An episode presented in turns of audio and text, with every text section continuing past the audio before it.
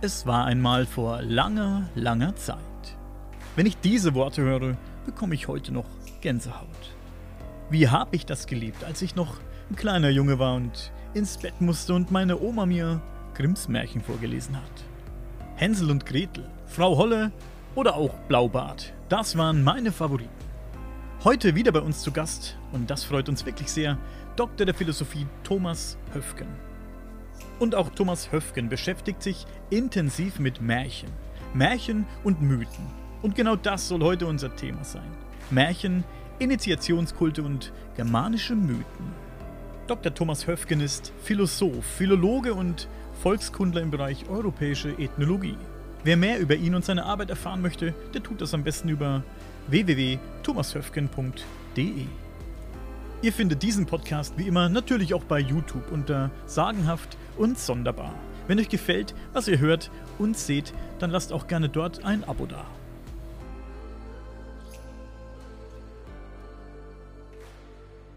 So, ich habe ja dein Buch gekauft, Volkspoesie, und bin super begeistert. Also wirklich. Ähm, ich bin jetzt fast über die Hälfte durch, bin jetzt nach der Geschichte von Grimm über die Grimm-Brüder und bin ja absolut baff. Also ich hätte nicht gedacht, dass die so wissenschaftlich unterwegs ah. waren, weil man kennt natürlich immer nur die Märchen und die typischen Bücher, die man als Kind vorgelesen bekommt. Und das hat mich wirklich umgehauen. Also die Geschichte der Grimm-Brüder fand ich richtig toll. Ich glaube, das habe ich beim letzten Mal schon so ein bisschen angedeutet. Die Brüder Grimm sind bekannt als liebe Märchenonkels und so. Na, das ist nicht, die, diese Wahrnehmung ist nicht ganz richtig, weil das wirklich Wissenschaftler sind, die haben die Germanistik begründet, das sind Philologen und Volkskundler und haben diese Märchen gesammelt, nicht selber geschrieben, sondern gesammelt und veröffentlicht und wissenschaftlich sich ein Leben lang damit auseinandergesetzt. Ja. Ganz, ganz wichtige Sache. Ist es und jetzt, wo du mein Buch in die Kamera hältst, kann ich direkt am Anfang einmal die Gelegenheit nutzen. Volkspoesie ist, die, ist der Haupttitel von Grimmschen Märchen, germanischen Mythen und den Gesängen der Naturvölker. Dieser Titel Volkspoesie, das muss ich, kann ich direkt einfach am Anfang einmal sagen. Manche Leute sind von dem Titel so ein bisschen abgeschreckt. Volk, was hat denn das? Hat das irgendwas mit völkisch zu tun?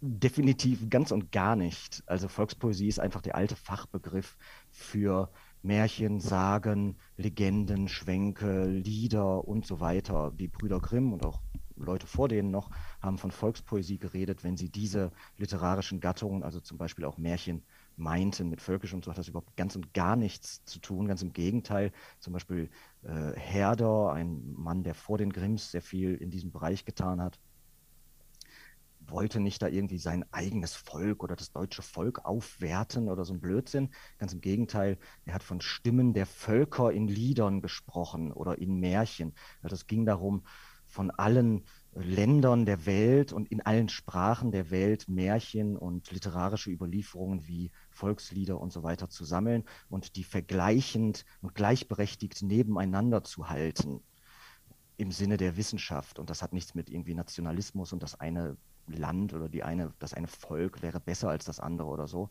Das haben zwar nachher so ein paar Rechtsromantiker so interpretieren wollen, hat aber nichts mit der Realität von den Brüdern Grimm und nichts mit der Realität innerhalb der Germanistik zu tun. Ganz wichtige Sache. Jetzt mhm. habe ich es am Anfang einmal gesagt. Das äh, hat tatsächlich jemand versucht, anders zu interpretieren, ja?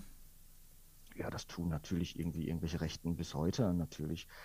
Volkspoesie. Der Begriff Volk oder die Vorsilbe Volk ist natürlich so ein bisschen unangenehm für viele Leute, weil man gerade als Deutscher natürlich direkt an, an Völkisch und so denkt. Aber mhm. das hat nichts damit zu tun. Okay.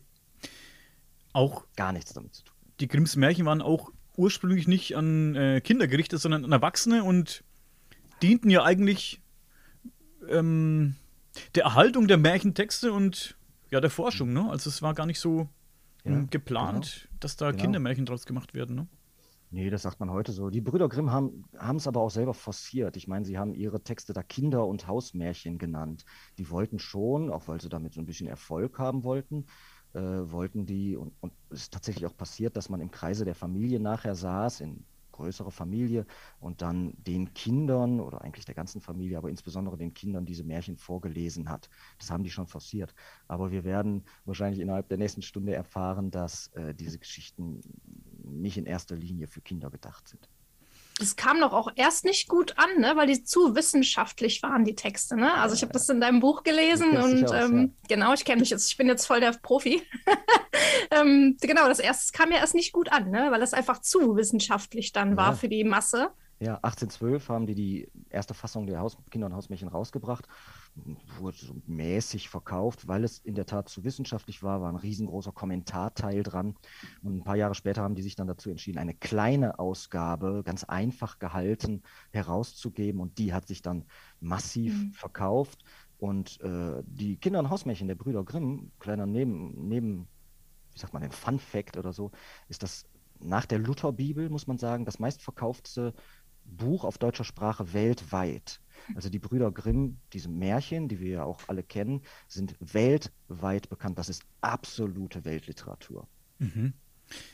Lass uns doch mal damit anfangen, was ein Märchen eigentlich ist. Wir ja, unterscheiden ja zwischen Märchen, Fabeln und ja. Sagen zum Beispiel. Ja, genau, genau. Also Märchen sind Geschichten von wunderbaren Wirklichkeiten und in denen Naturgeister und Dämonen wirken und Märchenhelden erleben da Abenteuer in dieser wunderbaren Welt, die sie selber aber gar nicht als wunderbar oder außergewöhnlich wahrnehmen, sondern in dem Märchen ist das Wunderbare eigentlich normal und alltäglich. Aber ähm, du hast schon einen guten Punkt gebracht. Also ich kann das Märchen, man kann das Märchen gut erklären in Abgrenzung zu diesen anderen Gattungen. Ähm, das sind ja alles literarische Gattungen. Also ein Märchen ist kein Gedicht. Ne? Mhm. Ein Märchen ist keine Lyrik und auch keine Dramatik. Ein Märchen ist Epik, das sind Erzähltexte, kleine Erzählformen eigentlich. Und man kann das Märchen sehr gut erklären äh, in Abgrenzung zur Sage. Und das sollte euch natürlich auch besonders interessieren, weil ne, sagenhaft und sonderbar. Äh, Märchen sind keine Sagen, obwohl diese beiden Gattungen nah verwandt sind. Der Unterschied ist, ich versuche es kurz zu machen, in Sagen, äh, Sagen haben einen historischen, tatsächlich konkret historischen Kern, den man sozusagen auch auf den ersten Blick erkennt. In Sagen wird dieser historische Kern eigentlich auch benannt, denn Sagen haben in der Regel eine Zeitangabe es steht, eine Sage kann beginnen mit den, dem Satz, ich erfinde irgendwas, äh, Anno 1643. So, dann haben wir eine konkrete Zeitangabe. Und in der Sage wird auch häufig ein Ort benannt. Und es wird häufig eine konkrete Person genannt. Also Anno, was sagte ich, 16 irgendwas, äh, in Rheinland-Pfalz lief ein oder lief der Landgraf XY durch die Gegend und hat dann ein, eine Begegnung mit einem dämonischen Wesen und ist darüber zutiefst erschüttert. Das ist eigentlich eine Sage. Also wenn diese W-Fragen konkret mitgegeben sind im Text. Mhm. Märchen sind ganz anders. In Märchen werden diese W-Fragen Zeit und Ort nicht geklärt oder gar nicht konkret geklärt. Also da steht keine Jahresangabe am Anfang, sondern da heißt es, es war einmal. Mhm. Irgend, irgendwann mal. Oder ein schönes Wort ist vor Zeiten. So fangen Märchen an. Ja, also es, dieses berühmte, es war einmal, das ist ja nicht historisch konkret, wann soll das gewesen sein? Mhm. Und auch ein Ort wird nicht konkret benannt, Rheinland-Pfalz oder sagen Handeln in, Handeln in Köln oder so. Märchen gar nicht. Es gibt kein Märchen, das in Köln spielt. Märchen spielen in Sphären oder an Orten, die nicht Orte eigentlich sind, irgendwie hinter den sieben Bergen oder so. Und auch die Figuren, die im Märchen auftauchen, sind keine historischen, konkreten Personen, Landgraf XY, sondern das sind, mh, hm, das dann, sind häufig Berufsbezeichnungen. Der Müller oder ein Junge oder der Schneider, das tapfere Schneiderlein oder irgendwie sowas. Also viel unkonkreter. Und ähm, dieses, was in der Sage, wenn in der Sage ein dämonologisches Wesen auftaucht, ein Dämon, eine Hexe oder ich weiß nicht was, dann ist der, diese Figur, die in der Sage die Hauptrolle hat, zutiefst erschüttert und sagt, mein Gott, da kommt ein böser Geist angeflogen. Diese Figur fällt um und rennt weg und berichtet dann später davon. Das ist eine Sage. Mhm. Im Märchen, wenn eine Hexe auftaucht, oder wenn ein Baum redet auf einmal mit einem spricht oder so, der Märchenheld sagt dann, ja, guten Tag. Ne, wenn der Wolf kommt und auf einmal mit einem redet, wir würden ne, als normale Menschen völlig ausflippen, wenn ein Wolf auf einmal mit uns redet. Aber im Märchen ist das ganz normal.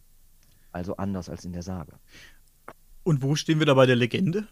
Was ist da der Unterschied? Hm, die Legende, damit befasse ich mich eigentlich weniger. Die Legende ist eigentlich immer die Heiligenlegende. Die Legende ist die Geschichte von einem Heiligen. Und das sind dann meistens sind das irgendwelche Kirchenleute oder so. Im Grunde könnte man sogar sagen, die Jesus-Geschichten sind eigentlich auch Legenden. Da haben wir irgendwie einen Heiligen, ne, einen, der für manche Leute, für viele Leute heilig ist und der hat Wunder getan. Mhm. Heiligen Geschichten von Menschen, von Heiligen, die Wunder tun, das sind Legenden. Ist es denn wirklich so, und, dass. Entschuldigung, ein, ein ganz, Entschuldigung. Legenden sind eigentlich per Definition aufgeschrieben. Und äh, Märchen und Sagen sind, werden oder wurden Jahrhunderte und Jahrtausende lang mündlich überliefert. Die Legende ist eigentlich eher schriftlich fixiert schon. Das ist ein Unterschied. Darauf, alles gut, darauf wollte ich gerade hinaus. Ist es wirklich so, dass die, ähm, bevor die Gebrüder Grimm diese Märchen aufgeschrieben hatten, immer das nur mündlich überliefert wurde, ja? Total. Hm. Ganz hm. wichtiger Punkt. Also, wir werden bestimmt noch über die historischen Hintergründe so ein bisschen reden und meine These, die ich auch behaupte ich mal sehr plausibel machen kann, ist, dass diese Texte, diese Märchen sehr, sehr alt sind und zurückgehen zu Kulturen, die gar keine Schrift, wie wir das heute kennen, hatten, sondern das sind mündliche Kulturen, die ihr gesamtes kulturelles Wissen und ihre Wissenschaft und ihre Weisheiten und so weiter alle mündlich überliefert haben. Und diese Märchen, und das ist jetzt gar keine Theorie von mir, ganz im Gegenteil, man weiß, dass diese Märchen Jahrzehnte oder Hunderte von Jahren, vielleicht auch noch länger, mündlich überliefert wurden. Ganz wichtiger Punkt. Deswegen muss man, wenn man über Märchen redet, das muss man eigentlich ein bisschen ausdifferenzieren. Also es ist nicht so, dass die Märchen, wie wir die heute kennen, wie wir die im, bei den Grimms oder so nachlesen, dass die eins zu eins so mündlich überliefert wurden seit Hunderten und Tausenden von Jahren. Gar nicht. Mm, sondern das, was so alt ist, das sind die Motive in den Märchen. Man unterscheidet beim Märchen zwischen Motiv und Varianz. Äh, das, bei Hänsel und Gretel zum Beispiel ist das Motiv zwei Menschen oder zwei junge Menschen gehen in den Wald und haben dort ein bestimmtes dämonologisches Erlebnis. Das ist das Motiv. Ob das jetzt Kinder waren, ob die in einen Wald gehen oder ob die vielleicht ein, zu einem ganz anderen Ort gehen, ob da eine Hexe im Wald ist oder was ganz anderes, das ist eine Varianz. Das kann sich über Jahrhunderte ständig verändern. Also es gibt äh, Märchen, es, das Märchen von Hänsel und Gretel beispielsweise gibt es überall auf der Welt. Das gibt es überall auf der Welt. Mhm das gibt es in Australien, in Afrika gibt es dieses Märchenmotiv, dass Menschen, meistens Kinder, in eine Wildnis gehen und dort ein merkwürdiges Erlebnis haben. Aber ohne Af Lebkuchenhaus dann. Ohne Lebkuchenhaus, das wäre so eine Varianz, die irgendwann einer da hinzugedichtet hat, genau. Oder dass die überhaupt in den Wald gehen. In Afrika kann es sein, dass die, oder in Australien kann es sein, dass die in die Wüste gehen oder in Outback gehen oder so. Das sind Variablen. Aber was bleibt und was seit vielen, vielen Jahrhunderten und Jahrtausenden überliefert ist, ist das Motiv. Und diese mündliche Überlieferung ist total spannend. Äh, ich bin ja äh, mit Leib und Seele Philosoph. Platon hat mal so eine Schriftkritik geschrieben. Also wir bilden uns ja heute, viele Leute denken, mündliche Kulturen sind so ein bisschen primitiv, die konnten noch nicht schreiben oder wussten nicht, wie man irgendwie so dieses Wissen schriftlich überliefert. Ja, aber die konnten sich alles merken. Ja. Die haben alles auswendig gewusst. Platon hat da geschrieben, äh, dass mit der Schrift eigentlich, äh, ist jetzt meine saloppe Formulierung, eine Verdummung eingesetzt hat. Wir müssen uns, um uns Sachen zu merken, müssen wir uns einen Notizzettel mhm. machen. Ich habe ja auch gerade einen Notizzettel wieder liegen, falls ich irgendwas im Kopf habe, dann muss ich das schnell aufschreiben, damit ich es in zwei Minuten nicht vergessen habe. Oder gehen wir in die Literatur. Heute tun sich viele Leute schwer, sich einen Vierzeiler mal irgendwie auswendig zu merken. Aber diese Leute der früheren Zeiten konnten jetzt im Vergleich tausend Buchseiten einfach auswendig die homerischen Hymnen oder die homerischen Epen, die homerischen Epen, die wurden auswendig aufgesagt von Rhapsoden. Die wussten das auswendig. Das hat einige Stunden, manchmal sogar drei oder vier Tage, das war dann häufig in so ein Ritual sogar eingebettet, haben die das auswendig aufgesagt. Ja. Da können wir nicht mithalten mit unserer ach so klugen Schrift. Also man muss das gar nicht jetzt, was irgendwie wertiger ist oder so sagen, aber eine mündliche Kultur hat in, ihrer, in ihrem Rahmen richtig was drauf. Die können sich das merken. Deren Gedächtnis ist einfach viel besser als unseres heute. Bei diesen Märchen, sagst du ja, wurde immer was dazu gedichtet. Es kam immer mehr dazu und immer mehr dazu. Es gibt Manches ist auch weggegangen dann wiederum. Oder ne? auch weggegangen und. Mhm. Zersingen heißt das eigentlich. Und spricht von Zersingen. Kennt man jetzt, nimm einfach mal Hänsel und Gretel, kennt man da jetzt eigentlich die ursprüngliche Geschichte? Kennt man die noch? Ist die noch ja. zu ermitteln oder ist es nicht mehr möglich? Was ist die ursprüngliche Geschichte? Ja, also Hänsel und Gretel kann ich viel zu erzählen. Das ist eins meiner Lieblingsmärchen. Und meine Eltern haben mir früher auch zum Glück Märchen vorgelesen und mhm. äh, die haben mir erzählt, ich wollte immer wieder Hänsel und Gretel hören. immer wieder Hänsel und Gretel hören. Und, Bei mir war es der Froschkönig. Froschkönig ist auch ganz nett, ja, okay. da gibt es auch äh, schöne freudsche sexualtherapeutische Interpretationen zu, die müsstest du dir dann mal durchlesen. Okay. Aber wir sind gerade bei Hänsel und Gretel, ne? Ja, die Sexualdeutung, Sexualinterpretation im freudschen und jungschen Stil, die ist zwar sehr interessant, ich halte die aber für ziemlich absurd. Froschkönig ist ein Penis, Rumpelstilzchen ist ein Penis, sind alles Penisse auf einmal. Weiß ich jetzt nicht. Ich habe andere Ansätze. Mein Ansatz, zum Beispiel bei Hänsel und Gretel, ist eher ein ritualtheoretischer. Aber das stammt auch eigentlich gar nicht von mir. Hänsel und Gretel ist ein Märchen, das wahrscheinlich auf ein altes Ritual zurückgeht. Und sehr viele von diesen Märchen gehen wahrscheinlich auf alte Rituale und konkret Initiationsrituale zurück. Das ist eigentlich ein äh, russisch-deutscher Folklorist, Philologe, der das äh, als erster aufgebracht hat, diese Theorie. Wladimir Propp heißt der, die historischen Wurzeln der Zaubermärchen. Und da wird erklärt, dass, ach, ist nicht, nicht so leicht zu erklären, in Kürze, ähm, Hänsel und Gretel sind zwei Kinder, die in den Wald gehen, um dort initiiert zu werden, nämlich in das Erwachsenen-Dasein. Solche Rituale gab es bei alten Völkern und gibt es noch heute bei Naturvölkern. Wir in unserer modernen Kultur haben das nicht mehr. Wenn junge Menschen in die Pubertät kommen oder am Rande der Pubertät stehen, dann haben diese alten Völker oder Naturvölker haben bestimmte Rituale, um diesen Übergang klar zu machen und diesen Übergang zu erleichtern. Und wir haben bis heute die Situation, zum Beispiel in Afrika, dass Kinder, die sind dann zwölf oder 13 Jahre alt oder so, in Anführungszeichen ausgesetzt werden oder die müssen dann eine Zeit lang alleine in die Wildnis und in den Wald gehen. Und häufig gehen die dann auch irgendwo hin zu einem, der außerhalb der Gesellschaft lebt, also zum Beispiel in, im Wald in einer Hütte lebt. Das ist ein Schamane oder irgendwie so ein religiöser, religiöses Oberhaupt häufig. Zu dem gehen die dann und werden von dem und durch den initiiert.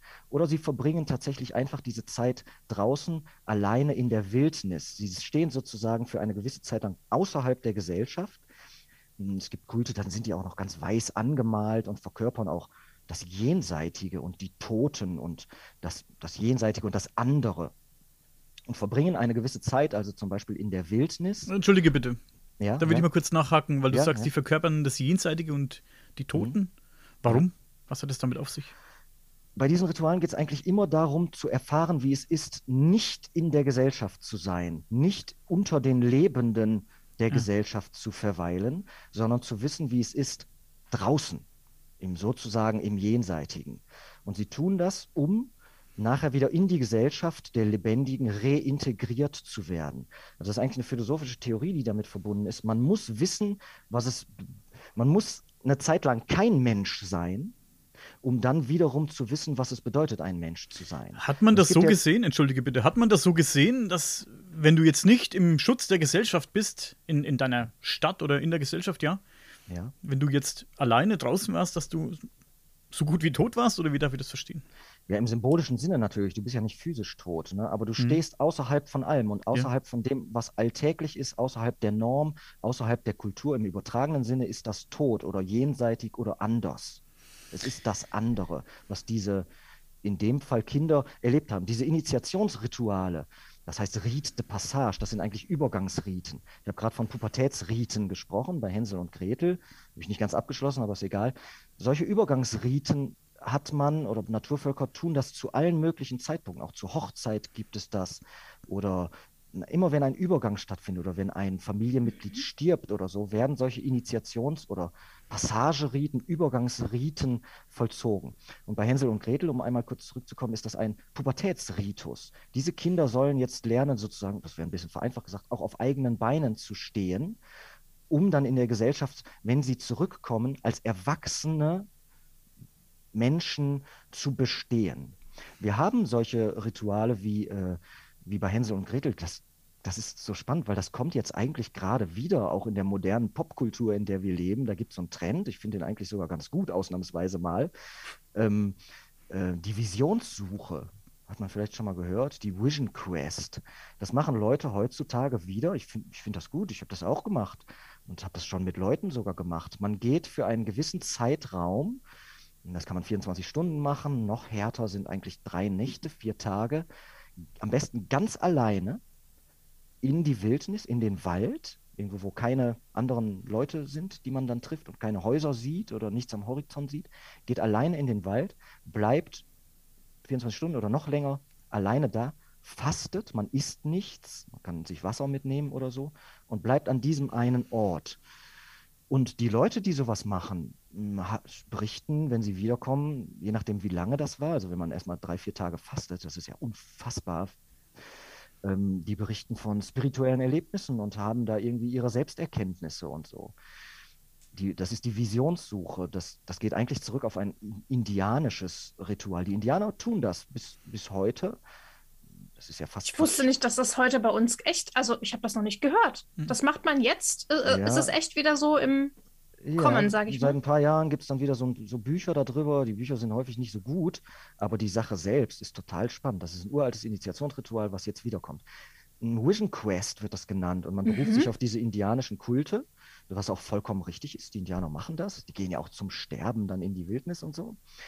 Ähm, Quest ist aber ein keltischer Begriff. Das ist eigentlich ein keltisches Ritual, beziehungsweise die Kelten hatten so etwas, die Germanen hatten so etwas auch, bei denen hieß das Utisetta. Das heißt draußen sitzen. Draußen sitzen.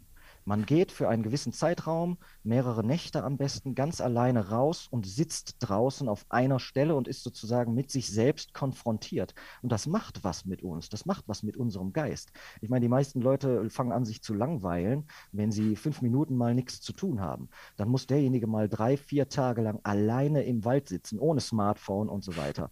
Das ist ja eigentlich bescheuert, dass wir uns langweilen, sobald wir mal fünf Minuten, naja, mit uns selber zu tun haben. Mhm. Aber wenn man das ein paar Tage lang macht, mit sich selbst zu tun haben, dann setzt man sich mit sich selbst auseinander und auch mit seinen inneren Dämonen setzt man sich auseinander. Im Märchen sind diese inneren Dämonen dann poetisiert, womöglich nachher als stehen die da als Hexe oder als Wolf, böser Wolf oder so. Das ist eigentlich der innere Schweinehund, den es zu überwinden gibt durch solche Naturrituale. Mir kam gerade in den Sinn, als du das erzählt hast, mit diesem Ritual. Die Spartaner zum Beispiel haben das auch gemacht mhm. und haben, ich glaube, wenn du 13 warst, 12 oder 13, musstest du dann in die Wildnis gehen. Für einen längeren Zeitraum ja. und musstest ja. bestehen. Und wenn du zurückgekommen bist, bist du als Mann aufgenommen, aufgenommen worden dann. Und das Genau. Und Hänsel und Gretel ist eine Überlieferung in literarischer, metaphorischer, bildlicher Form von genau einer solchen Sache. Das ist das. Wir haben eine Überlieferung von einem uralten, in diesem Fall Pubertätsritual. Mhm. Schlüssig, wenn man das jetzt so hört. Ich meine, wir haben dieses typische, wir sind 18, jetzt bist du erwachsen. Ne? So voll vereinfacht. Ja, genau, ganz einfach. Juristisch erwachsen, fertig. Und wir haben solche genau. Rituale nicht mehr in unserer Kultur und das macht auch Probleme. Deswegen Jugendliche, äh, die suchen sich dann ihre eigenen Rituale. Ne? Irgendwie äh, saufen sich dann voll und so. Vielleicht kennt der ein oder andere das hier äh, und, und weiß ich nicht, fange dann an, weiß ich jetzt auch nicht, schnell Auto zu fahren oder irgendwie sowas. Das finde ich jetzt nicht so cool. Mm, aber in archaischen, traditionellen Kulturen gibt es solche Rituale, die solche Übergänge gestalten, damit das sinnvoll im Leben, damit es Sinn macht. Das sehe ich aber schon Unterschied. Ich möchte nicht zu philosophisch werden jetzt hier, aber. Ja, sag mal. Wenn. Ich wollte noch hinzufügen vorhin, wenn heute ein Jugendlicher mit 13, 14 mhm. alleine ist und sich zurückzieht, interessiert es kein mhm. Schwein. Oft, mhm. leider. Ja. Was ich sehr schlimm finde. Ja. Und ähm, die Kids spielen Playstation, ja. sind den ganzen Tag im Zimmer eingesperrt, spielen Playstation, die Fenster zu, die Vorhänge zu, ne? Es ist dunkel. Interessiert keine Sau oder, oder. Sie werden alleine gelassen. Sie werden alleine und, gelassen. Und, und in diesen traditionellen Kulturen hat man das aber, hat man das besser gemacht. Man hat das besser gehandhabt, weil sie wurden nicht alleine gelassen, sondern man ist hingegangen und hat gesagt, ich meine, man befindet sich ja rein körperlich schon in einer Übergangsphase, in einer schwierigen Situation. Hormone spielen zurück und mhm. so weiter.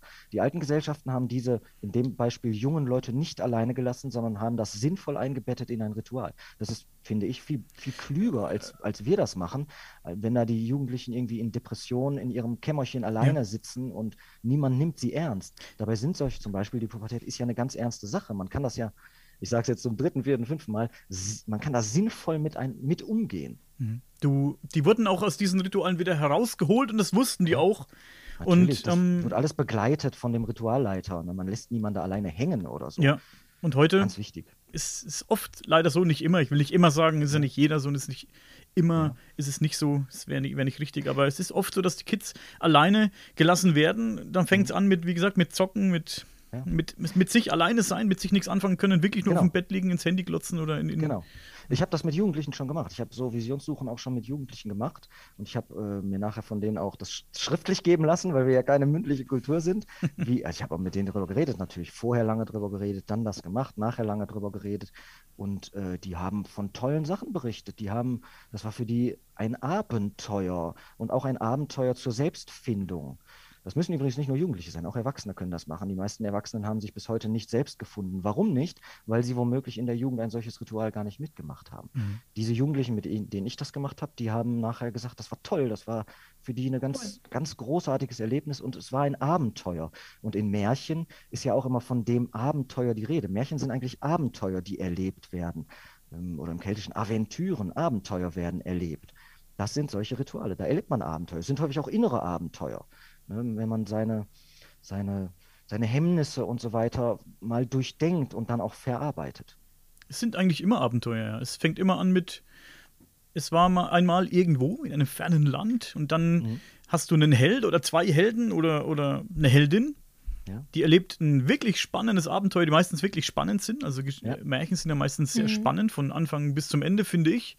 Ja. Und immer um, spricht irgendjemand, der eigentlich gar nicht sprechen sollte, so im Normal. Ja, genau. Und äh, am Ende wird aber oft der Bösewicht, wenn es den denn gibt, sehr hart und sehr dramatisch bestraft, habe ich festgestellt. Ja. Daran, ja. Manche sind schon brutal, manche ja, ja, es ist, also, oft, es ist sehr brutal, finde ich, manche Märchen. Hier Na, bei. Da, ähm, auch da habe ich so eine, so, habe ich jetzt schon ein paar Mal gelesen. Also Kinder nehmen das womöglich selber gar nicht so wahr. Man liest Märchen ja dann häufig Kinder. Kann Kindern ich bestätigen, vor. ich als Kind habe das auch nicht so wahrgenommen. Wir, wir, Erwachsene finden das ganz schrecklich. Da ja, wird in der Bauch ja. aufgeschnitten und Steine rein und so. Kinder verstehen das aber auf einer symbolischen Ebene, ja. weil sie viel mehr Philosophen sind als die meisten Erwachsenen. Kinder verstehen, dass das eine Geschichte ist, die eher, eher archetypisch und psychologisch irgendwie Sinn macht. Also das analysieren die nicht so, aber sie leben es viel mehr. Äh, kleines Zitat von Albert Einstein, ein wunderbar, wunderbares Zitat. Äh, wenn Sie wollen, dass Ihre Kinder intelligent werden, dann lesen Sie ihnen Märchen vor. Wenn Sie wollen, dass Ihre Kinder noch intelligenter werden, dann lesen Sie ihnen noch mehr Märchen vor. ein tolles Zitat von Albert Einstein. Das wäre eine meiner letzten Fragen für den Schluss eigentlich an dich gewesen. Warum ja. sollen Menschen mehr Märchen lesen oder vorlesen? Um intelligenter zu werden, auf jeden Fall. Ähm, aber meine erste Antwort oder naja, jetzt gerade die zweite Antwort ist eigentlich, also rein kulturgeschichtlich sind Märchen somit das Spannendste, was es überhaupt gibt. Da kommt jetzt meine Persönlichkeit durch. Ich finde das so. Märchen sind die ältesten sprachlichen Überlieferungen, die wir überhaupt auf der Welt haben.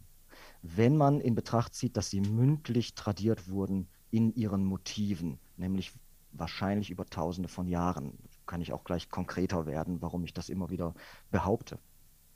Und ich glaube, dass wir in den Märchen erkennen können, wie die Weltanschauung und die Weltwahrnehmung vergangener Kulturen und vergangener Menschen wirklich war.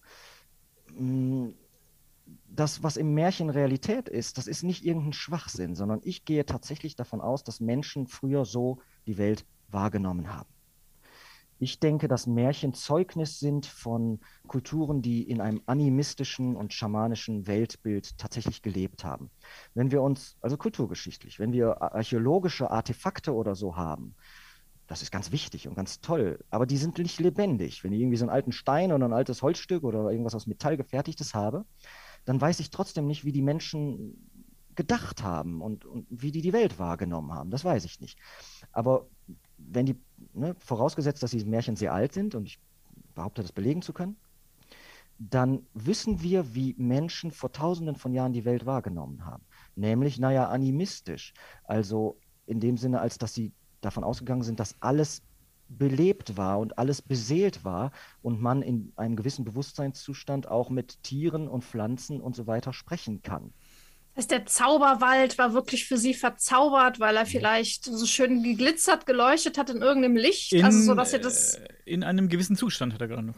Ja, ich, ich, aber die Theorie geht eher dahin, dass dieser, also in einem gewissen Zustand, aber die Theorie geht eher dahin, dass diese Menschen in, in einem anderen Bewusstseinszustand gelebt haben und Ach. existiert haben. Mhm. Weil Evolution ist ja in erster Linie Evolution des Bewusstseins. Also körperlich haben wir uns die letzten 300.000 Jahre einfach gar nicht weiterentwickelt.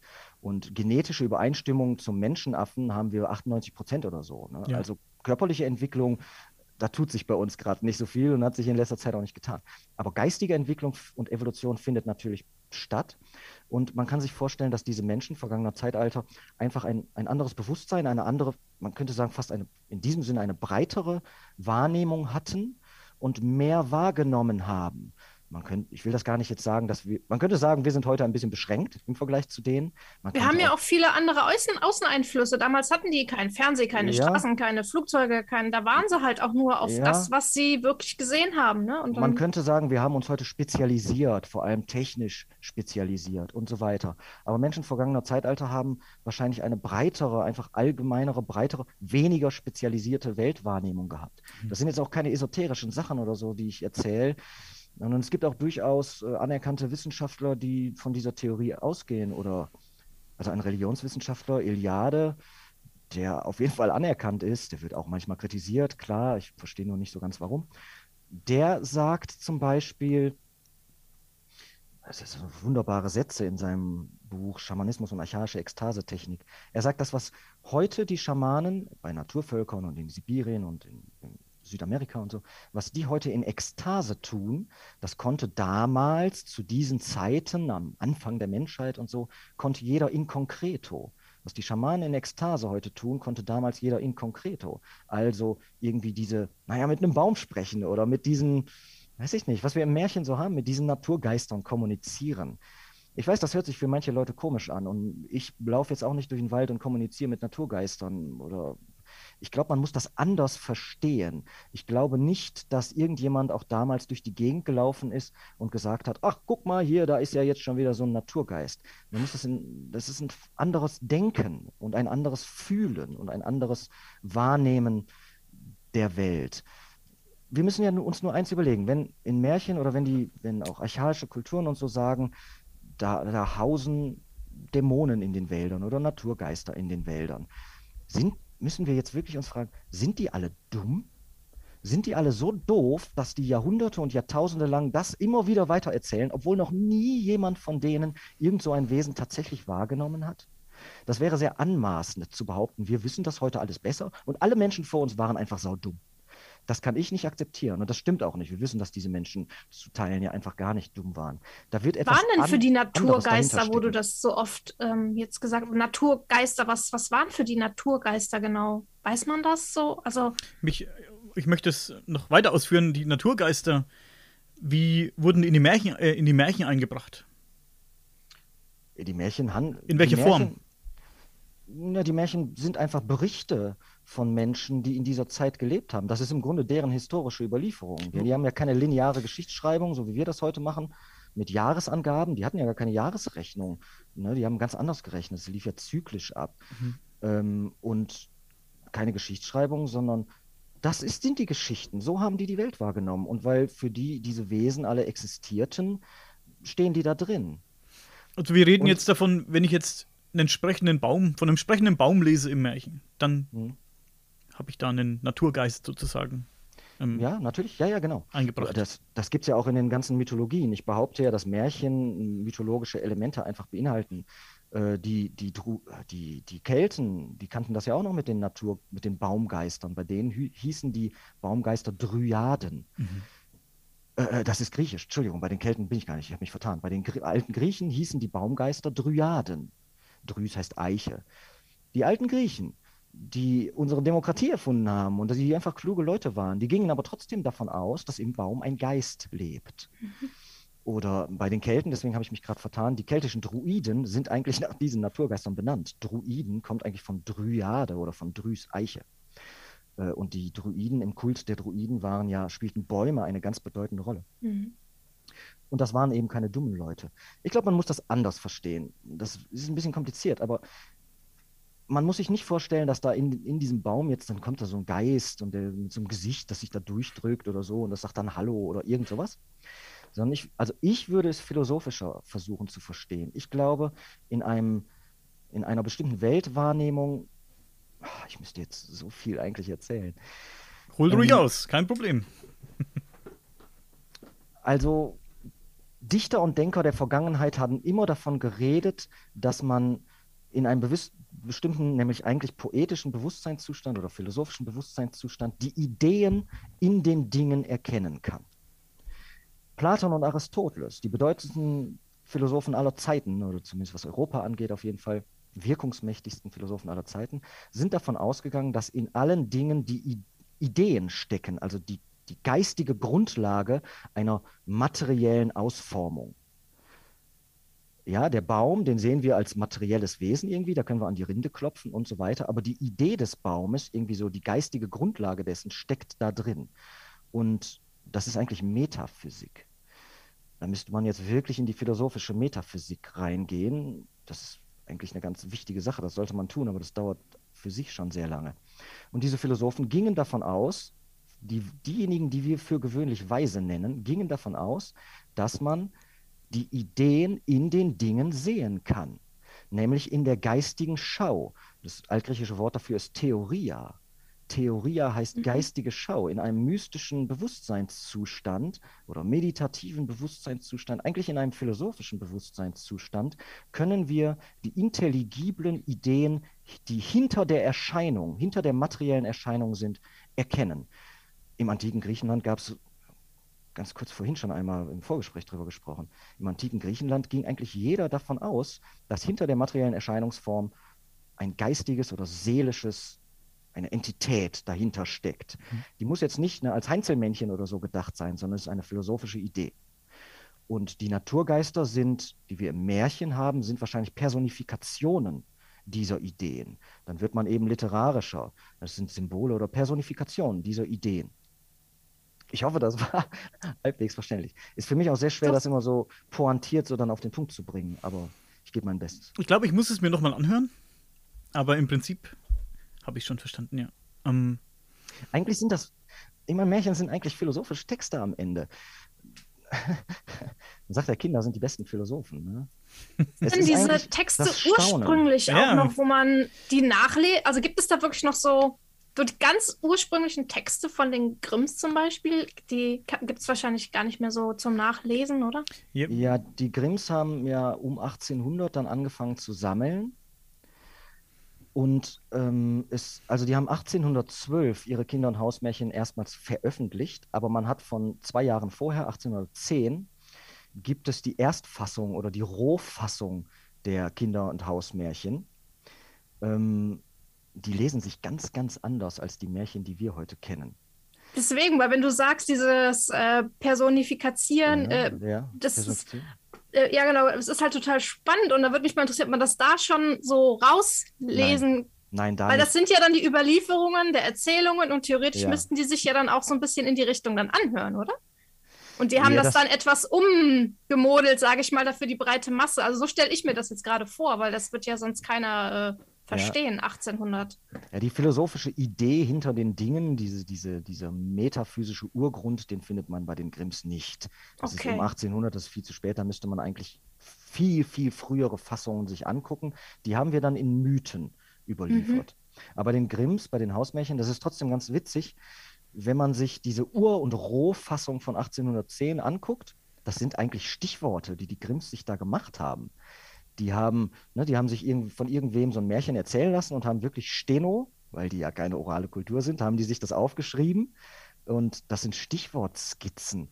Und man ist, du sagst Froschkönig, der Froschkönig wäre so dein Lieblingsmärchen. Der Froschkönig ist das beste Beispiel genau dafür. Weil, ich weiß das leider nicht auswendig, aber in der Grimmschen Endfassung da hat dieses Märchen vom Froschkönig ja so eine endlos lange Einleitung in einer mhm. Zeit, in der das Wünschen noch geholfen hat. Da war dann mal eine Prinzessin und die sah so und so aus und hatte solche Haare und alles total detailliert. Aber wenn man sich dann mal die Rohfassung anguckt, was den Grimms eigentlich erzählt wurde und was die dabei aufgeschrieben haben, da steht einfach nur äh, sinngemäß, ich weiß es nicht auswendig, Prinzessin, Frosch, goldene Kugel, Brunnen, Ende. Irgendwie so. Das, okay. ist, das sind wirklich Stichworte. Und, des, und ähm, die Frage ich mich, was ist die Kugel? Also das, was du jetzt alles erzählt hast, wirft in mir so Fragen auf und denke, wofür hat dann die Kugel gestanden? Was hab, könnte die denn äh, dann? Also kommen dann direkt Ja. zu Gedanken. Aber ich muss ganz kurz das noch zu Ende bringen. Ja. Die, die Grimms haben dann diese, diese Grobfassungen literarisch ausformuliert. Und diesen Märchenstil und Märchenton, den wir kennen, das ist eigentlich Grimmsche Sprache. Vor allem ist das Wilhelm Grimm. Mhm. Ne, Es gibt, also die Brüder Grimm sind Wilhelm Grimm und Jakob Grimm. Das sind, es gab noch mehr Grimms. ähm, Mhm. Die beiden sind diese, diese Germanisten. Und äh, eigentlich hat Wilhelm Grimm die dann über Jahre hinweg so poetisch umgeschrieben, wie wir das kennen. Wilhelm Grimm. Jakob Grimm fand das gar nicht ganz so gut, weil der noch philologischer, noch wissenschaftlicher war und der hat ein, der hätte am liebsten einfach nur diese, diese Stichworte abgedruckt. Aber Wilhelm hat gesagt, ich mache das jetzt noch ästhetisch und äh, passe das so der, der, der Poesie, auch dem Geschmack der Zeit an und hat dann maßgeblich auch dazu beigetragen, dass sich diese Sachen so gut verkauft haben. Aber das hat man im Nachhinein den Grimms zum Vorwurf gemacht. Man hat nämlich immer gesagt, ihr verändert diese Texte ja. Die Grimms haben ja selber schon behauptet, sei alles uralt, aber man hat gesagt, das ist ja nicht uralt, ihr habt es ja selber geschrieben. Daher Mhm. kommt diese, diese Vorstellung, die Grimms haben die Märchen selber geschrieben. Aber das stimmt eben nur bedingt. Sie haben Varianten geschaffen oder haben das zersungen oder haben da poetische, die haben das ausgeschmückt, total ausgeschmückt und Mhm. sehr, sehr gut ausgeschmückt. Das ist nicht alt. Was aber alt ist, sind die Motive, die da drin stecken. Weil die kann man zu teilen, nicht bei allen Märchen, das, das möchte ich hier auch nochmal betonen. Ich sage nicht, alle Märchen sind uralt, aber sehr viele. Die Motive da drin kann man sehr häufig zurückführen auf alte Mythen der Germanen, Kelten, Griechen, Römer, teilweise noch weiter zurückführen. Und manche Sachen gehen sogar bis in die Steinzeit hinein. Bis in die Steinzeit. Ja, Da mal ein Beispiel geben? muss man natürlich ein bisschen aufpassen. Ach ja, also ganz früher hat man immer gesagt, das ist jetzt auch so eine Forschungsfrage eigentlich, das Märchen von der Unke zum Beispiel, hat man gesagt, könnte bis zu 10.000 Jahre alt sein. Mhm. Mm, Weil da so dieser totemistische Gedanke, über den wir auch in einem anderen Podcast schon mal geredet haben, äh, dieser totemistische Gedanke, dass Tiere und Menschen miteinander verwandt sind, spielt da eine Rolle. Ich weiß jetzt das Märchen auch gar nicht ganz auswendig. Da wird diese Unke, das ist eigentlich eine Blindschleiche, die wird getötet und daraufhin stirbt auch das Kind. Das heißt, es besteht da irgendwie eine Verwandtschaft oder eine Seelenverwandtschaft zwischen diesem Tier und diesem Kind. Wenn das Tier getötet wird, stirbt auch das Kind. Und dieser totemistische Gedanke ist uralt. Wir kennen das aus den Höhlenmalereien, dass Menschen und Tiere eben auf eine gewisse Art und Weise miteinander verbunden sind. Und im Märchen gibt es diese Tier, also diese Höhlenmalereien, ihr erinnert euch, Menschen, die in Tiergestalt dargestellt sind. Man fragt sich immer, was soll das? Aber im Märchen haben wir genau die gleichen Sachen. Im Märchen, alle Nase lang, verwandelt sich da ein Mensch in ein Tier. Mhm. Der Brüderchen und. Brüderchen und Schwesterchen. Ja, Der Wolf verkleidet sich sogar ganz konkret. Also diese Tierverwandlung, diese totemistische Vorstellung, die in der Steinzeit und im Schamanismus der Steinzeit die zentrale Rolle spielt, das haben wir in allen möglichen Märchen genauso überliefert. Eine andere gravierende Änderung, die er vorgenommen hat in seinen Märchen, war ja, dass er aus der Mutter immer eine Stiefmutter gemacht hat. Warum ja, das eigentlich? war wahrscheinlich moralisch tatsächlich dann. Ne? Die wollten eben nicht, dass die Mutter dann so eine böse Funktion hat. Das Mhm. konnte man dann ethisch, moralisch nicht vertreten. Die weil es- Stiefmutter dann aber schon. Ja, die Stiefmutter ist ja per se böse, ja, genau. ähm, oder ja, die haben auch andere Sachen verändert. Das ist eigentlich wichtig. Die haben dann ja auch manchmal den lieben Gott da reingeschrieben.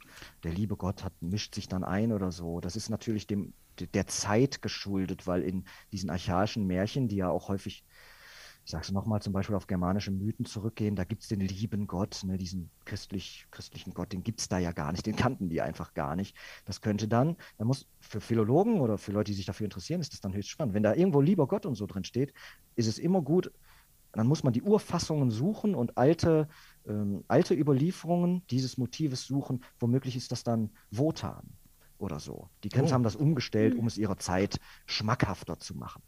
Also Geschäftsleute waren es dann doch auch, neben all der Wissenschaft. Ja, na, ganz klar. Wilhelm Grimm. Ja. Aber es ist auch wirklich schön geschrieben. Es ist ja wunderbar geschrieben. Dieser Märchenton ist ja ganz toll. Also ich liebe das. Ja. Ich habe gestern, ähm, um mal kurz abzuschweifen, übrigens einige Märchen eingesprochen.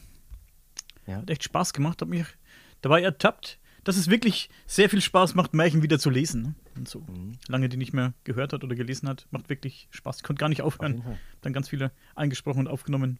Aber Ja, ich wollte genau. noch fragen, diese göttliche Komponente, ja, wann kam die dazu? Das wäre jetzt auch meine Frage gewesen, oder gab es die schon immer? Hm, Ich habe so ein Märchen gelesen, das nennt sich Zum Stehen verwünscht. Weiß nicht, ob du das so in der Form kennst. Weiß unter ich dem Namen, ähm, ja, ein Junge war ganz faul, wollte seinem Vater nicht helfen, stand immer nur rum. Und ähm, der Vater hat sich eben für den Sohn einen göttlichen Fluch erbeten, erwünscht. Und Gott hat den Jungen eben verflucht, dass er sich nicht mehr setzen konnte. Er musste stehen. Und nach sieben Jahren Stehen, ähm, steht so in dem Märchen drin, hat Gott ihn erlöst, Mhm. indem er ihn hat endlich sterben lassen, den jungen Mann. Ja, Oh okay. Gott. ja. ähm, das ist also, aber heftig. Also Gott lässt in Märchen, also in, ja, kommt, ja, sowas, ja. oft verhungern die Leute und so auch, ne? Also ähm, Ja, Menschen verhungern ja auch manchmal, ne? Bis heute. Wir, wir in unserer Wohlstandsgesellschaft nicht, aber alle zehn Sekunden verhungert ein Kind, ne? Also das ist durchaus Realität auf der Welt. Aber das steckt Aber- ja immer in den Märchen diese Moral dahinter. Zum Beispiel gibt es noch so ein- eine Geschichte, die ich gelesen habe, das steinerne Brautbett. Also die Mutter wollte nicht, dass, solange wie sie lebt, oder überhaupt nicht, dass die Tochter den und den Typen heiratet. Und dann haben die sich doch vermählt und dann hat die Mutter auch von Gott sich einen Fluch gewünscht für die Tochter und ähm, das Haus, das Schloss, keine Ahnung, war weg. Sie saß auf, den, auf einem Berg, auf ihrem steinernen Bett, das plötzlich aus Stein war und musste dort verhungern, weil keiner hoch konnte, um, um sie zu retten. Also Ähm, ja, bei diesem Märchen, also das, das erste, was du jetzt gerade erzählt hast und beim zweiten auch so ein bisschen, ich müsste mir das genau angucken und ich muss dann auch mich damit gedanklich erstmal lange auseinandersetzen. Das, das kann auch häufig, also in diesem Beispiel, da habe ich als erstes jetzt gedacht, dass das tatsächlich, äh, tatsächlich in diesen christlich-jüdischen äh, Dunstkreis, dass das da irgendwie herkommen kann. Ich habe ans Buch Hiob gedacht, wo ja auch der strafende Gott irgendwie eine Rolle spielt. Mhm. Da könnte das her sein. Oder bei dem, was wir vorher gesagt haben, die Grimms können das gemacht haben um 1800 dann, weil zu der Zeit hat man äh, besser nicht so viel heidnisches Zeug erzählt oder in seine Texte reingeschrieben, weil ich meine, zu der Zeit wurden jetzt keine Hexen mehr verbrannt, aber 50 Jahre vorher wurde die letzte Hexe noch verbrannt. Da hat man dann lieber vom lieben Gott geredet, an, anstatt von irgendwelchen heidnischen Figuren die ganze Zeit oder womöglich von heidnischen Göttern. Du fragst, wo kommt dieser Einfluss her? Also Märchen sind wahrscheinlich, oder das ist eine Theorie, sind womöglich abgesunkene Mythen. Märchen sind einstmals womöglich Göttermythen gewesen, die aufgrund verschiedener Einflüsse wie Christianisierung oder auch Aufklärung, Göttergeschichten, die abgesunken sind. Das heißt, es ist gar nicht unwahrscheinlich, dass viele dieser Figuren, die wir in den Märchen haben, die zählt man zur niederen Mythologie. Mythologie sind Götter, sage ich jetzt mal vereinfacht. Niedere Mythologie sind Zwerge und Elfen und diese Naturgeister. Und es ist nicht unwahrscheinlich, dass diese Figuren, oder einige davon zumindest, einstmals Götter waren. Wir haben beim letzten Mal auch schon über ein Beispiel geredet, das will ich zumindest noch einmal benannt haben. Frau Holle kennen wir aus dem Märchen, liebes Großmütterchen irgendwann. Aber ähm, mittlerweile ist nachgewiesen, dass diese Märchenfigur in archaischer Zeit bei den Germanen nämlich eine Göttin war und nebenbei bemerkt auch noch die Göttermutter. Also nicht irgendjemand. Äh, übrigens, weil ich das beim letzten Mal nicht gesagt habe, ich möchte es noch einmal anfügen als Fußnote. Diese, das ist von Erika Timm, eine emeritierte Germanistikprofessorin, die ein dickes Buch dazu geschrieben hat. Frau Holle, Frau Percht und verwandte Gestalten oder so heißt das. Sie hat herausgefunden und sprachgeografisch, germanistisch belegt, dass die aus dem Märchen bekannte, eigentlich zur niederen Mythologie gehörende Figur, so eine Art Natur- oder Vegetationsgeist, Frau Holle, dass das eine germanische Göttin war. Das heißt, wir können, das ist ein Beispiel, es gibt auch noch viele andere Beispiele in meinem Buch Volkspoesie, das handelt ja zumindest zu, einem großen Teil davon, Märchen auf germanische Mythen zurückzuführen. Das ist eigentlich das, was die Grimms gemacht haben. Das nennt sich mythologische Schule. Die Grimms haben gesagt, die Märchen, die wir hier sammeln, das sind einstmals germanische Mythen gewesen. Ich springe jetzt ein bisschen, aber das ist mir egal, weil mir das zu wichtig ist. Ähm, das ist die mythologische Schule der Gebrüder Grimm. Wir haben, wenn wir was über die Germanen erfahren wollen, dann haben wir unsere, und über die Mythologie der Germanen, dann haben wir so ein paar Quellen, die aber vor allem aus dem nordgermanischen Bereich stammen, namentlich natürlich die Edda. Die Eddas sind ja eigentlich mehrere Götter, Götterlieder der, der Edda, die Heldenlieder der Edda, dann haben wir noch diese Prosa-Edda von Snorri Sturluson und so weiter. Aber das ist alles nordisch, skandinavisch. Und aber im heutigen Deutschland und Niederlande und England und so weiter, das ist ja auch germanisch, also wir sprechen zumindest noch eine germanische Sprache. Wir haben aber aus zum Beispiel dem heutigen Deutschland keine mythologischen Überlieferungen der Germanen oder fast keine, mehr so Zaubersprüche und so, so ein bisschen. Aber die Theorie der Grimms, und ich unterstütze diese Theorie, besagt, dass wir doch auch äh, kontinentaleuropäische, germanische Überlieferungen haben, nämlich diese Märchen. Mhm. Die sagen, und später nach den Grimms hat noch ein anderer Typ, äh, Franz Linnig heißt der, ist so ein Schüler von Karl Simrock, ähm, der hat die Kinder- und Hausmärchen der Grimms mit einem Adelstitel sozusagen versehen. Mhm. Der hat nämlich die Grimmschen Kinder- und Hausmärchen bezeichnet als die deutsche Edda.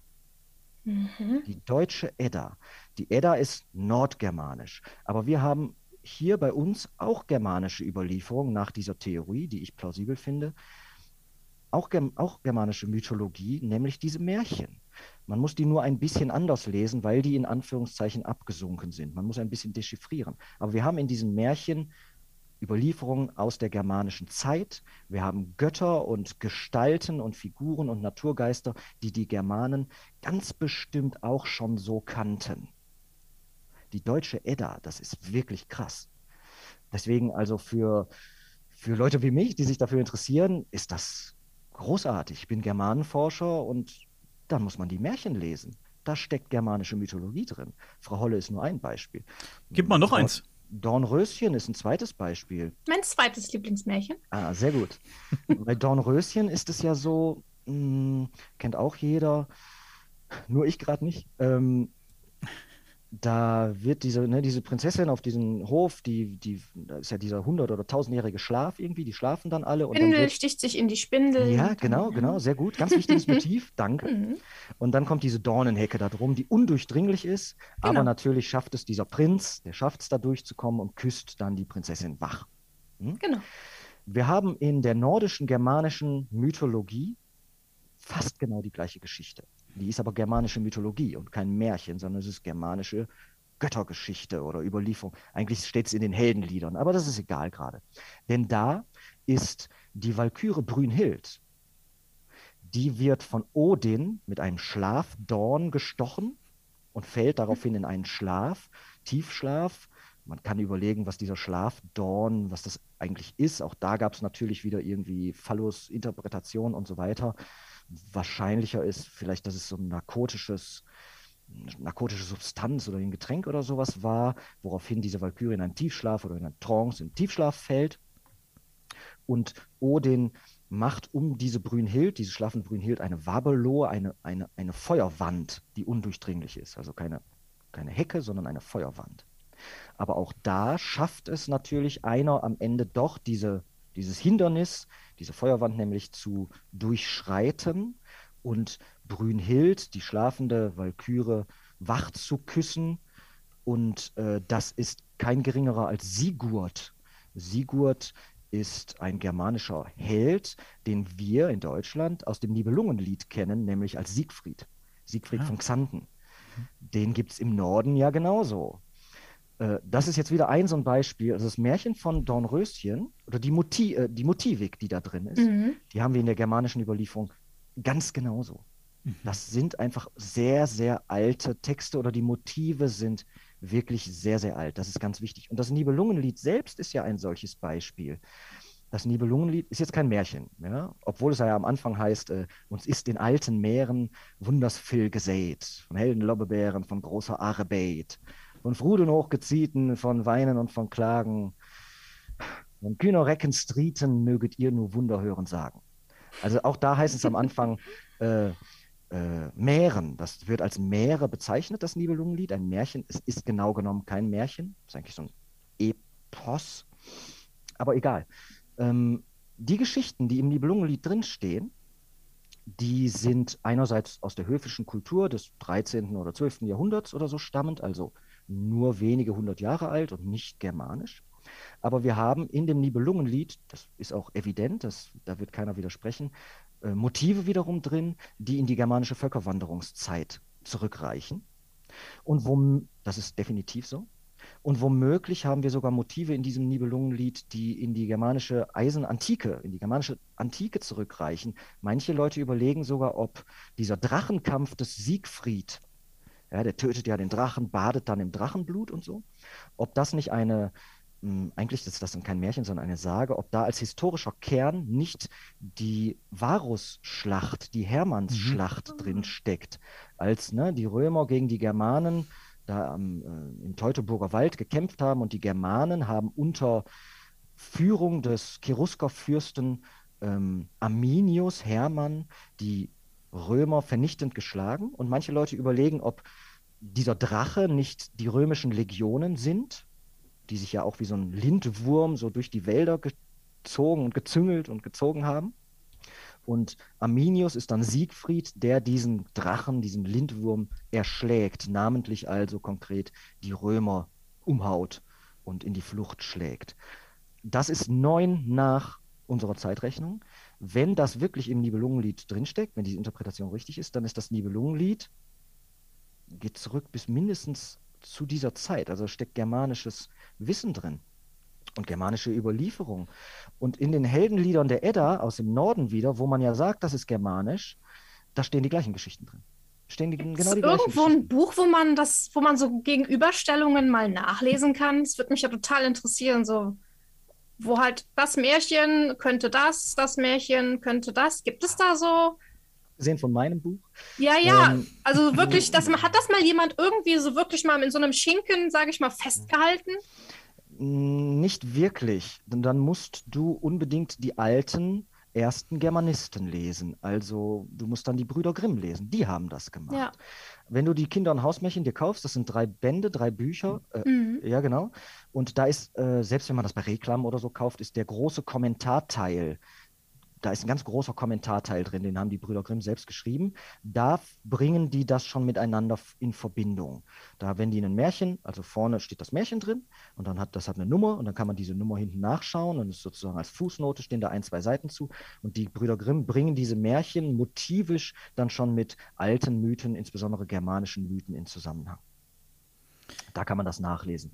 Oder mhm. bei Karl Simrock oder dann wird es auch schon langsam wieder eng. Also Herder ist eigentlich der Erste, der sowas gemacht hat. Aber das waren mhm. noch nicht, die haben nicht so gearbeitet wie wir. Das, also es ist manchmal schwer, das nachzulesen. Man muss da jahrelang forschen, aber das ja. kann man ja tun. So ein, für so ein Laie, für mich ist es dann gar nicht so einfach, ne? Doch, wenn man sich, also du interessierst dich ja dafür und das Wichtigste ja. für so eine Auseinandersetzung ist immer das Interesse. Dann kann man das alles auch lesen. Auf mhm. jeden Fall. Mhm. Ähm, mir fällt der Name ein, Max Lüthi. Ja, das, das ist ein moderner Märchenforscher. Ne? Moderner Märchenforscher. Hat er sich nicht auch mit, ja, klar. mit der Thematik beschäftigt, ja? Ja, auf jeden Fall. Da gibt es auch, also heute gibt es natürlich ganz viele Leute, die sich mit Märchen auseinandersetzen. Das Problem daran ist, mh, diese Leute sehen vieles ein bisschen anders, als ich das gerade skizziert habe. Mhm. Die Geschichte der Märchenforschung beginnt mit Herder und den Gebrüdern Grimm. Und diese Leute haben gesagt, Märchen gehen zurück auf germanische Mythen. Und das hat man auch 100 Jahre lang oder so so gesehen. Und im 20. Jahrhundert, aufgrund verschiedener Gründe, ähm, haben, hat sich das ein bisschen geändert. Mittlerweile gehen sehr viele Leute oder eigentlich die meisten Leute davon aus, dass das nicht so ist, dass das nicht stimmt und dass die Brüder Grimm Unrecht hatten. Warum? Das weiß ich auch nicht. Und, und das klingt um, um alles eigentlich total logisch. Um die Forschungsgeschichte einmal zu Ende zu führen, irgendwann bin ich dann gekommen und habe gesagt, die Brüder Grimm hatten doch recht. Aber ich bin auch nicht der Einzige, sondern zum Beispiel diese Erika Tim, die das mit Frau Holle gemacht hat oder so. Ja, das wundert mich auch. Die haben irgendwie ein Problem. Vor allem die deutschen Märchenforscher haben irgendwie einen Komplex gebildet. Ich weiß nicht warum. Bei denen ist gar nichts alt. Bei denen ist das alles das haben die, am Ende haben es die Grimms selbst erfunden, weil da ein paar Missverständnisse vorliegen. Die sagen, der Wilhelm Grimm hat das doch alles selber formuliert. Ja, aber die Motive, antworte ich oder jemand nach meiner Fassung dann, äh, die Motive sind aber deutlich älter, wie auch mannigfach nachgewiesen. Ähm, und sie sind auch ein bisschen ignorant, die, die heutigen Forscher, weil zum Beispiel dieses Buch von Erika Timm zu Frau Holle, das schreiben die nicht mal, das benennen die nicht mal. Da ist eine alte, eine altehrwürdige Germanistikprofessorin, die total sachlich zu höchst wissenschaftlich nahelegt, dass Frau Holle eine germanische Göttin ist. Und diese modernen Märchenforscher zitieren die nicht mal. Sie bringen das nicht mal in eine Fußnote rein. Sie, sie äh, erwähnen das nicht einmal. Das ist unwissenschaftlich. Mit Verlaub, das nicht zu benennen, ist unwissenschaftlich. Und in diesen Büchern steht die, diese mythologische Schule, also die Theorie, dass Märchen auf germanische Mythen zurückgehen, in den Büchern steht, das sei obsolet. Das sei obsolet. Hm. Aber es stimmt nicht, dass es obsolet ist, weil immer wieder neue Forscher kommen, die das eindeutig klar machen. Ich bin nur einer davon. Und noch interessant ist, im außeruniversitären Bereich, oder na, noch spannender ist eigentlich, außerhalb des deutschen Sprachgebietes, äh, also in, in sogenannter ausländischer Forschung, also jetzt aus Deutschland betrachtet, ist das, da hat man diese Komplexe nicht unbedingt so. Hm, dass Frau Holle eine germanische Göttin ist, das weiß man im, im, im, angelsächsischen Bereich oder die Amis, die amerikanischen Forscher, die wissen das. Die sagen, Frau Holle ist Frick, das weiß man doch. Die deutschen Forscher stehen immer noch da und sagen, nein, das stimmt nicht. Das ist mir fast schleierhaft. Ich verfolge ja auch in meinem Buch die Theorie, oder das ist ein kleiner Strang nur, dass das irgendwie mit der Nazi-Zeit zu tun haben muss. Oh. Na, wir haben ganz am Anfang diese Vorsilbe Volk und so. In Deutschland denkt man dann an völkisch, dann hat man totale Berührungsängste.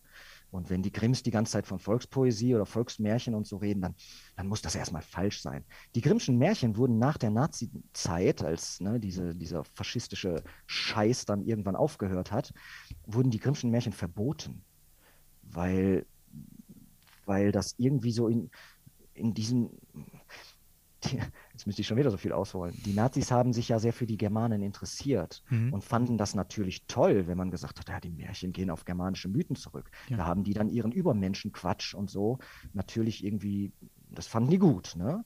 Und mhm. deswegen mhm. wurden die Märchen danach erstmal verboten. Die wurden natürlich total, äh, wie sagt man, reingewaschen wieder. Nicht, Märchen haben nichts damit zu tun.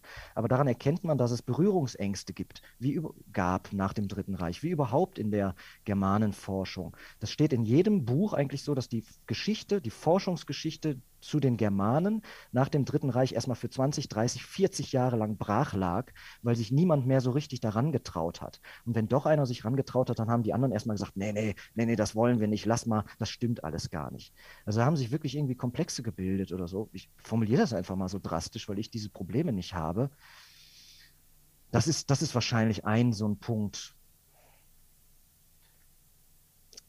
ich weiß nicht. Also irgendwas stimmt da nicht in der modernen Mär Märchenforschung im deutschsprachigen Raum. Die schreiben auch nur noch voneinander ab. Wenn der eine schreibt, das sei obsolet, schreibt der andere das einfach ab. Das ist keine Wissenschaft. Mit Verlaub, das ist keine Wissenschaft. Mehr. Das ist keine Wissenschaft. Das ist, das ist unkritische Übernahme von Theorien, die selbst obsolet sind. Und diese Frau, Erika Timm, ich finde das Buch so grandios, ich habe mich so sehr gefreut, schreibt, und ich stimme ihr zu und schließe mich ihr an, sie sagt, dass die Brüder Grimm ähm, dass die Brüder Grimm recht hatten und dass der Rest der Germanen- und Märchenforschung, Zitat, ein kleinmütiger Irrweg war.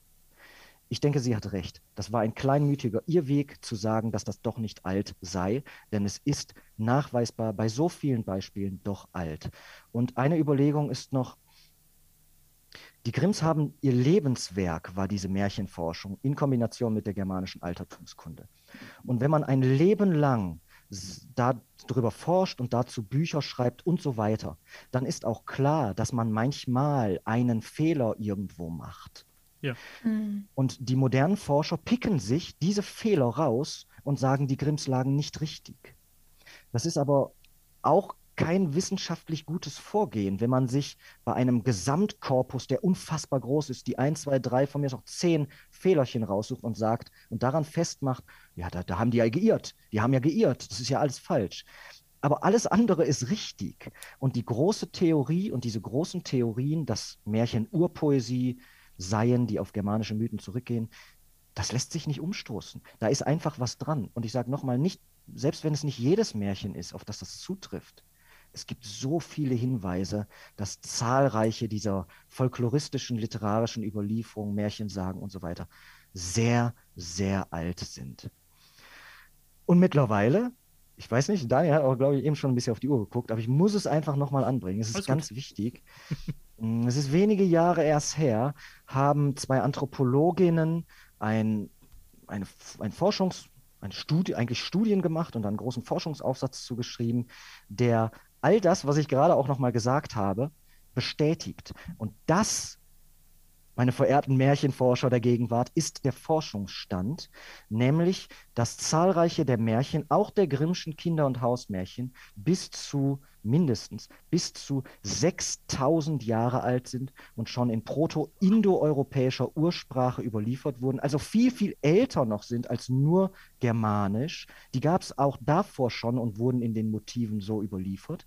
Diese zwei Anthropologinnen haben modernste, eigentlich sogar naturwissenschaftliche Methoden angewendet, phylogenetische Methoden, das sind biologische Methoden, die man eigentlich in der Genealogie und in der also Abstammungslehre benutzt. Die haben das in den Computer eingegeben. Äh, das macht man eigentlich mit Lebewesen. Man guckt, also wenn man da in diesen Computer eingibt, Mensch und Schimpanse, dann errechnet der Computer durch ein paar Algorithmen, die ich nicht verstehe, aus, dass vor x tausend oder hunderttausend oder Millionen Jahren ein, dass, dass das auf einen gemeinsamen hm, Vorfahren oder so zurückgeht. Und die haben einfach statt Lebewesen, haben die da diese Märchenmotive eingefügt. Und dabei kamen diese Ergebnisse raus, abstammungsmäßig, die haben so Stammbäume dann geschrieben mit diesen Motiven, dass die Märchen viele, viele tausend Jahre alt sind und in den Motiven uralt sind. Irre. Das ist wirklich irre. Ich möchte jetzt also. Zum Abschluss habe ich noch eine Frage zu einer Person. Das passt jetzt vielleicht gar nicht so ganz hier rein, aber ich habe es vorhin leider verpasst. Dorothea Fiemann, der Name. Ja, ja.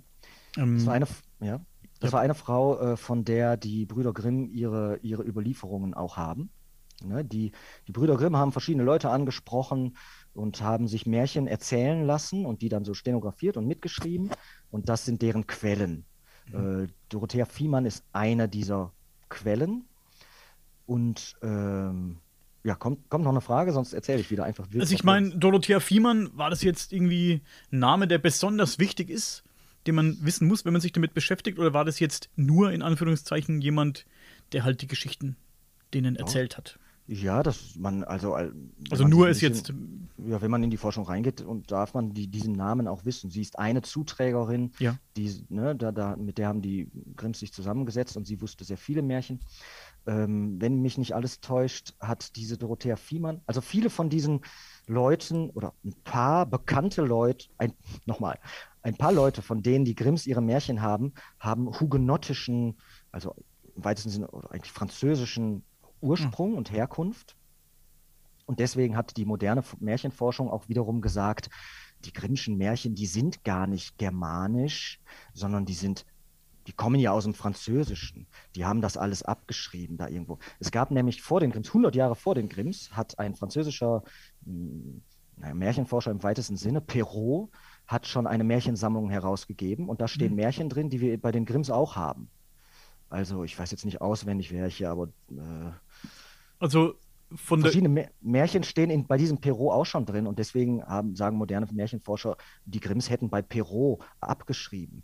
Was aber wiederum sehr, sehr dumm ist, weil Perrault ist einfach nur einer einer von vielen, der diese Motive jetzt einfach mal schriftlich fixiert hat. Man findet die gleichen Märchenmotive, die also bei den Grimms sind und bei Perrault sind. Die findet man auch bei äh, Giambat wie heißt der denn nochmal? Giambattista, äh, bei so einem italienischen, dessen Namen ich eigentlich müssen, wissen muss, äh, bei einem I Basil, Basil.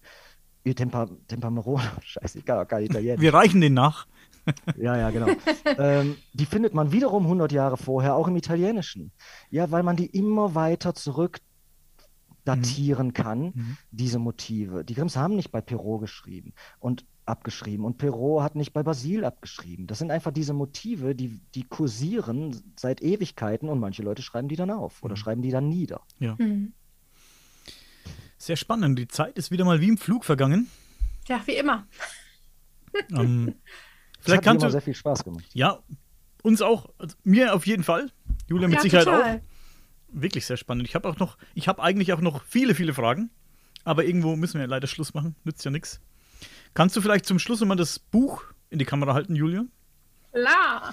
Also, falls jemand dieses Buch hier, dieses wunderschöne, sehr gute Buch kaufen möchte, der Definitiv. Folgt, der folgt einfach ja, den Links in der Beschreibung. Genauso gut wie alle meine anderen Bücher. Genauso ja. gut wie alle anderen, selbstverständlich. Der folgt einfach den Links in der Beschreibung. Das muss sein, Entschuldigung. Dann kommt ihr zu diesem Buch und auch zu den anderen Büchern. Für alle Zuhörer und Zuschauer sage ich vielen Dank und bis zum nächsten Mal. Tschüss. Wiederhören.